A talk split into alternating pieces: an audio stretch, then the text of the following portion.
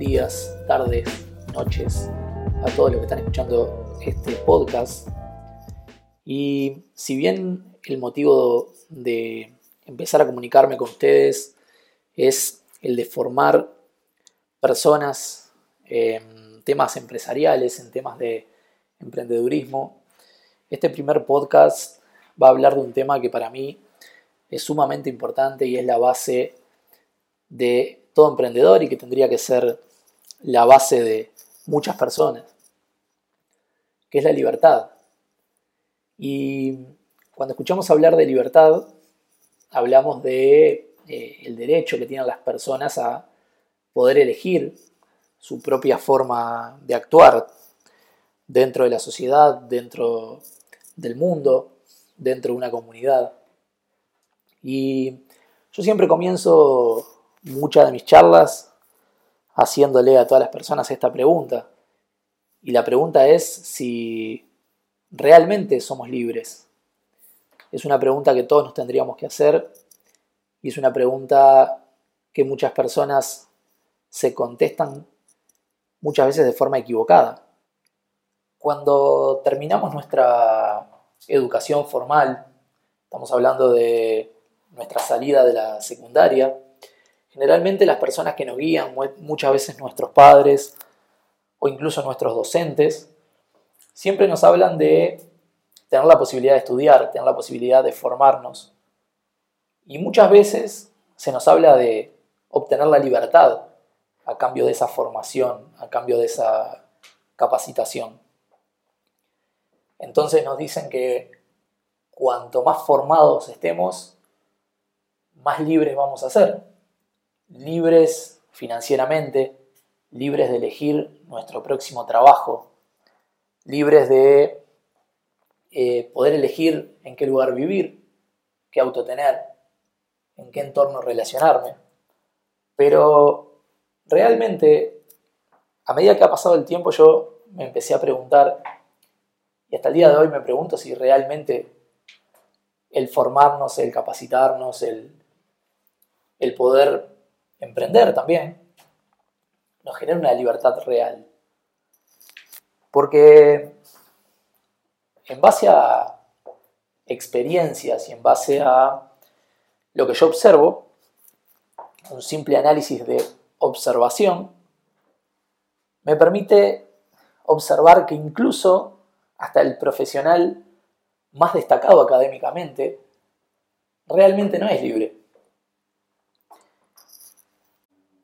Si bien hay una realidad, y es que cuanto más formado estoy y cuanto más capacitado estoy, más posibilidades de elegir tengo, también hay otra realidad, y es que no siempre esa capacitación y esa formación me permite tener una libertad completa.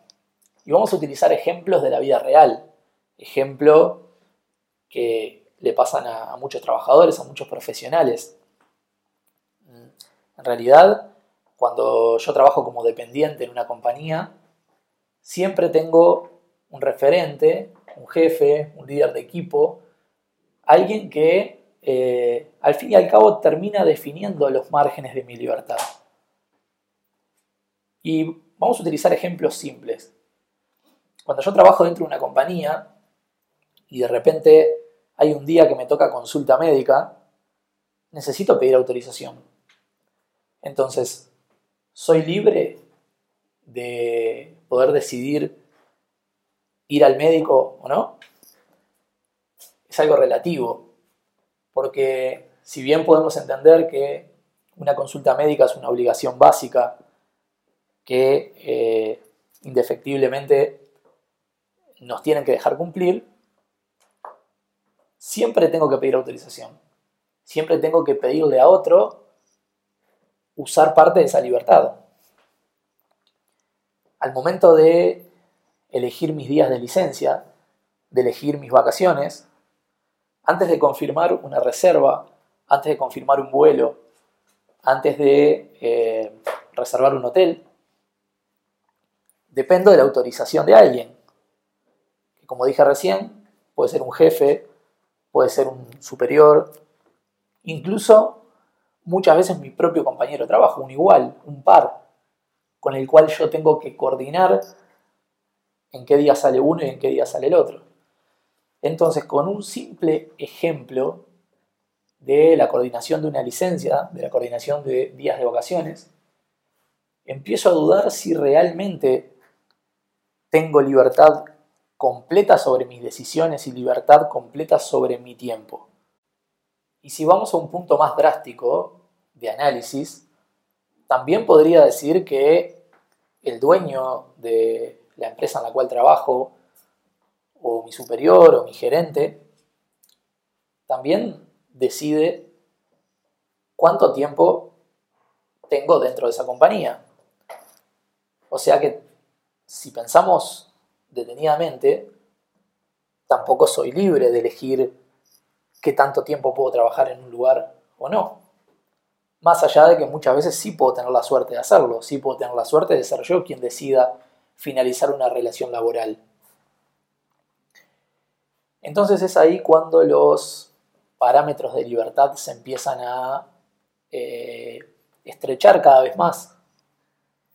Y vamos a dejar de lado el criterio de la, de la dependencia, de ser una persona dependiente y de depender del otro. Vamos a hablar de personas como, como es mi caso, emprendedores, personas que trabajan de manera independiente, empresarios. Cuando empezamos a hablar de libertad, encontramos que el emprendedor generalmente se siente más libre, porque me pasa, trabajo con emprendedores, hablo todo el día con emprendedores, y ellos me dicen, no hay precio para mi libertad, no hay salario que compre mi libertad. Y eso es real. Generalmente tenemos libertad de tiempo. Somos libres de elegir a qué hora poner una reunión. Somos libres de elegir con qué cliente trabajar y con qué cliente no. Somos libres de elegir dónde tener nuestra oficina. Somos libres en muchos aspectos. Pero la realidad es que también podemos preguntarnos si somos realmente libres. Personalmente tuve la experiencia de tener una gran cantidad de clientes y posteriormente elegir trabajar más segmentado, trabajar con menos clientes y con más dedicación para esos clientes. La realidad es que un día mi trabajo empezó a depender de tres clientes y la realidad es que otro día dos de esos clientes dejaron de elegirme a mí. Entonces, ahí vuelvo a preguntarme lo mismo. ¿Yo era realmente libre? Económicamente, profesionalmente. ¿Era realmente libre? ¿O mi libertad estaba definida también por la decisión de esos clientes? Entonces, realmente es muy compleja esa pregunta de qué tan libre soy. Muchas veces asociamos la libertad con el tiempo que tenemos a nuestra disposición o con qué cantidad de decisiones podemos tomar sobre nuestra vida. Pero, como les decía anteriormente, las experiencias me han llevado a día a día seguir haciéndome esta pregunta. ¿Qué tan libres somos? Entonces, después de preguntarme a mí mismo si realmente era libre y darme cuenta de que nunca somos 100% libres, me empecé a preguntar cómo podría hablarle a los demás de libertad si era un concepto que ni siquiera yo entendía entonces empecé a partir de una premisa básica que es aceptar que nunca somos 100% libres. Siempre dependemos de variables externas a nuestras posibilidades. Ok, entonces, partiendo de esa base, lo que sí puedo tratar de hacer es empezar a tomar decisiones que me lleven a estar lo más cercano posible a un estado de libertad. Entonces, volviendo a las variables que les comenté hace unos minutos, y es que cuanto más formado estoy, más libre soy. Esa es una realidad. Básicamente, cuanto más formación tengo, cuanto más capacitación tengo, más posibilidades de elegir tengo. Y cuanto más puedo elegir, más libre soy. Entonces, el primer consejo es insistir en capacitación, insistir en formación, insistir en tener mayores herramientas, mayores posibilidades. Eso me permite elegir y eso me permite ser más libre. El segundo punto es un punto sumamente importante que daría para hacer un podcast totalmente nuevo hablando de eso. Y también reconozco que hay otras personas que lo hacen y lo pueden hacer mucho mejor que yo, que son expertos que se dedican a eso, pero yo no puedo dejar de mencionarlo porque para mí dentro de esas variables de libertad hay una variable que nos define por completo y es la variable económica. Desde muy joven me formé en negocios, en inversiones, y la formación no fue solamente académica, sino basada en la experiencia, basada en los errores, basada en iniciar proyectos personales que en gran número no tuvieron éxito, pero que fueron pilares fundamentales para los proyectos que llevo hoy adelante. Lamentablemente el sistema nos obliga a ser dependientes, nos obliga a no ser libres, nos obliga a depender de variables básicas como los créditos, tanto en tarjetas como en préstamos. Y generalmente el incentivo que se genera hoy por hoy en el comercio es eh, un incentivo a gastar más de lo que tengo, un incentivo a financiar, un incentivo a generar promesas de pago. ¿Por qué digo promesas de pago? Porque en realidad hoy por hoy compramos de manera muy automática. Voy a un comercio con una tarjeta de crédito, compro un artículo que vale 10 mil pesos en dos cuotas de 5 mil. Entonces, yo le estoy prometiendo a la tarjeta de crédito que el próximo mes le voy a pagar 5.000 y el mes siguiente le voy a pagar 5.000 más por esa compra que acabo de realizar. Entonces realmente estoy haciendo una promesa de pago. Y lo mismo pasa con todas las compras que no necesariamente tienen que ser de artículos, pueden ser de servicios, servicios que contrato, que, que me generan una facturación mensual que me generan una promesa de pago mensual. Muchas veces por un año, otras veces por dos años. Y eso son promesas de pago que yo le hago a las empresas a futuro. Y otra de las cosas que me di cuenta es que esas promesas de pago también me alejan de la libertad. ¿Por qué? Porque si yo tengo una, dos, diez promesas de pago de aquí a un año, de aquí a dos años, esas promesas de pago seguramente limiten las decisiones que yo puedo tomar. Y ahí es cuando escuchamos los testimonios de las personas que nos dicen, la verdad, no quiero trabajar más ahí, pero no me puedo ir porque tengo saldo en la tarjeta de crédito, porque estoy pagando un préstamo, porque la mayoría de mi sueldo se va en el monto de mi alquiler. Y esas malas decisiones que tomé en su momento me quitan libertad de poder elegir. Y yo sé que muchos de ustedes al escuchar esto estarán diciendo, bueno, dicho así suena sencillo, pero necesariamente tengo que pagar un alquiler, necesariamente tengo que comprar ropa, tengo que comprar alimentación, tengo que costear transporte, tengo que costear un montón de cosas que muchas veces no se pueden hacer eh, al contado, necesito financiar. Eh, con esto yo no estoy diciéndole a la gente eh, no saquen créditos.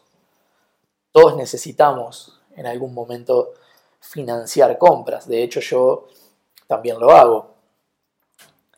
Pero muchas veces el exceso de esa financiación, el exceso de promesas de pago a futuro, es lo que nos limita la libertad que tenemos a futuro. Entonces, eh, el primer punto del que hablamos era la capacitación. Cuanto más capacitado estoy, más libertad tengo. El segundo punto del que hablamos es eh, la conciencia en cuanto a las decisiones financieras. Cuanto menos promesas de pago a futuro hago, más libre soy también. Y como último aspecto a analizar vamos a hablar de las variables emocionales, de lo que tiene que ver con eh, cargas emocionales que generalmente traemos desde niños, traemos desde nuestra crianza, desde nuestras experiencias vividas. Tampoco somos libres de eso. Tampoco estamos libres de, de las experiencias que tuvimos, de nuestros padres, de nuestros hermanos, de nuestros primos, de, nuestros vecinos, de cómo fue nuestra crianza y qué vivimos con, con todo eso. Cada uno de ellos, cada uno de los integrantes de nuestro, entorno, de nuestro entorno, nos van formando y nos van eh, marcando como, como personas. Y otra de las cosas que, que veo y otras de las personas que también eh, voy encontrando por ahí con las, con las cuales voy hablando. Em, muchas de ellas no se sientan libres de, de, esa, de esa carga emocional.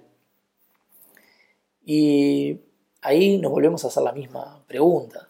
¿Somos libres de poder eh, tener la emocionalidad que queremos? ¿O también nos pasa de que estamos delimitados por, por cómo nos criaron, por las experiencias que vivimos y demás. Entonces, ahí respondo nuevamente esa pregunta. Y la respuesta es que no, no somos libres. Tuvimos los padres que tuvimos, tuvimos el entorno que tuvimos, tuvimos la familia que tuvimos y tuvimos las vivencias que nos tocó vivir. Ahora, ¿en qué cambia radicalmente el concepto de libertad. Y es que de lo que sí soy libre es de qué elegir hacer con eso que yo viví, qué elegir hacer con la persona que soy en base a lo que me enseñaron o en base a, cómo me criaron. Y ahí sí soy libre. Entonces, si bien yo les decía que no somos libres al 100%, eh, muchas veces en las variables emocionales tenemos la libertad de elegir, de elegir qué hacer con lo que nos toca vivir. Lamentablemente hay muchas personas presas de, de, esa crianza, de esa enseñanza. Yo hablo a diario con personas que me dicen, no, mira, yo hago esto porque en mi casa se hacía así y, este, y bueno, nada, por eso lo hago. Me pasa con personas que de repente eh, priorizan su trabajo antes que su vida porque les enseñaron que el trabajo era todo lo que importaba. mucho más que, la propia familia, mucho más que nuestra salud, que nuestro cuidado personal, que nuestro bienestar emocional. Es mi trabajo, me pagan un sueldo. Y bueno, nada, tengo que cuidarlo a, morir. Eh, el problema es que si llego a esa variable de morir, ya el trabajo no va a importar y tampoco le va a importar a la empresa donde yo trabajo, porque obviamente va a reemplazar mi recurso con otro. Entonces, bueno, hay mucha gente que tampoco tiene esa libertad. Yo los invito a, ser libres emocionalmente, a tratar de, buscar esa, esa solución, a tratar de, de entender que somos seres racionales e independientes, que si bien vivimos en comunidad, tenemos la, la opción de ser libres emocionalmente. Creo que es una de las pocas libertades que, que, podemos ir definiendo, que podemos ir cuidando. Vuelvo a lo mismo, muchas personas, muchas vivencias, unas más jodidas que las otras, seguramente escuchen este podcast y digan, no, bueno, la verdad, vos no te imaginas por lo que yo pasé, no me vas a decir que es tan fácil ser libre y salir eh, de ahí. Y bueno, obviamente que no, hay que vivir cada experiencia como para poder opinar y como para poder eh, llevar adelante cada situación. Pero este podcast no busca ser ni guía espiritual ni, guía emocional.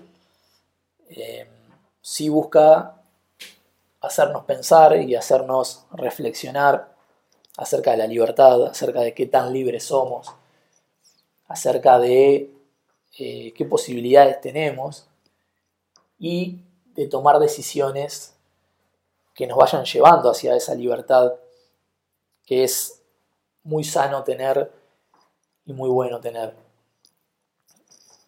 En los próximos audios vamos a estar hablando de emprendedurismo y de formación, de capacitación profesional y volviendo al punto número uno, cómo capacitarme y cómo eh, el emprender me puede llevar a tener variables y a tener situaciones que me van a ir acercando a, a esa situación o a ese estado de libertad que si bien nunca es completo, está bueno empezar a sentir.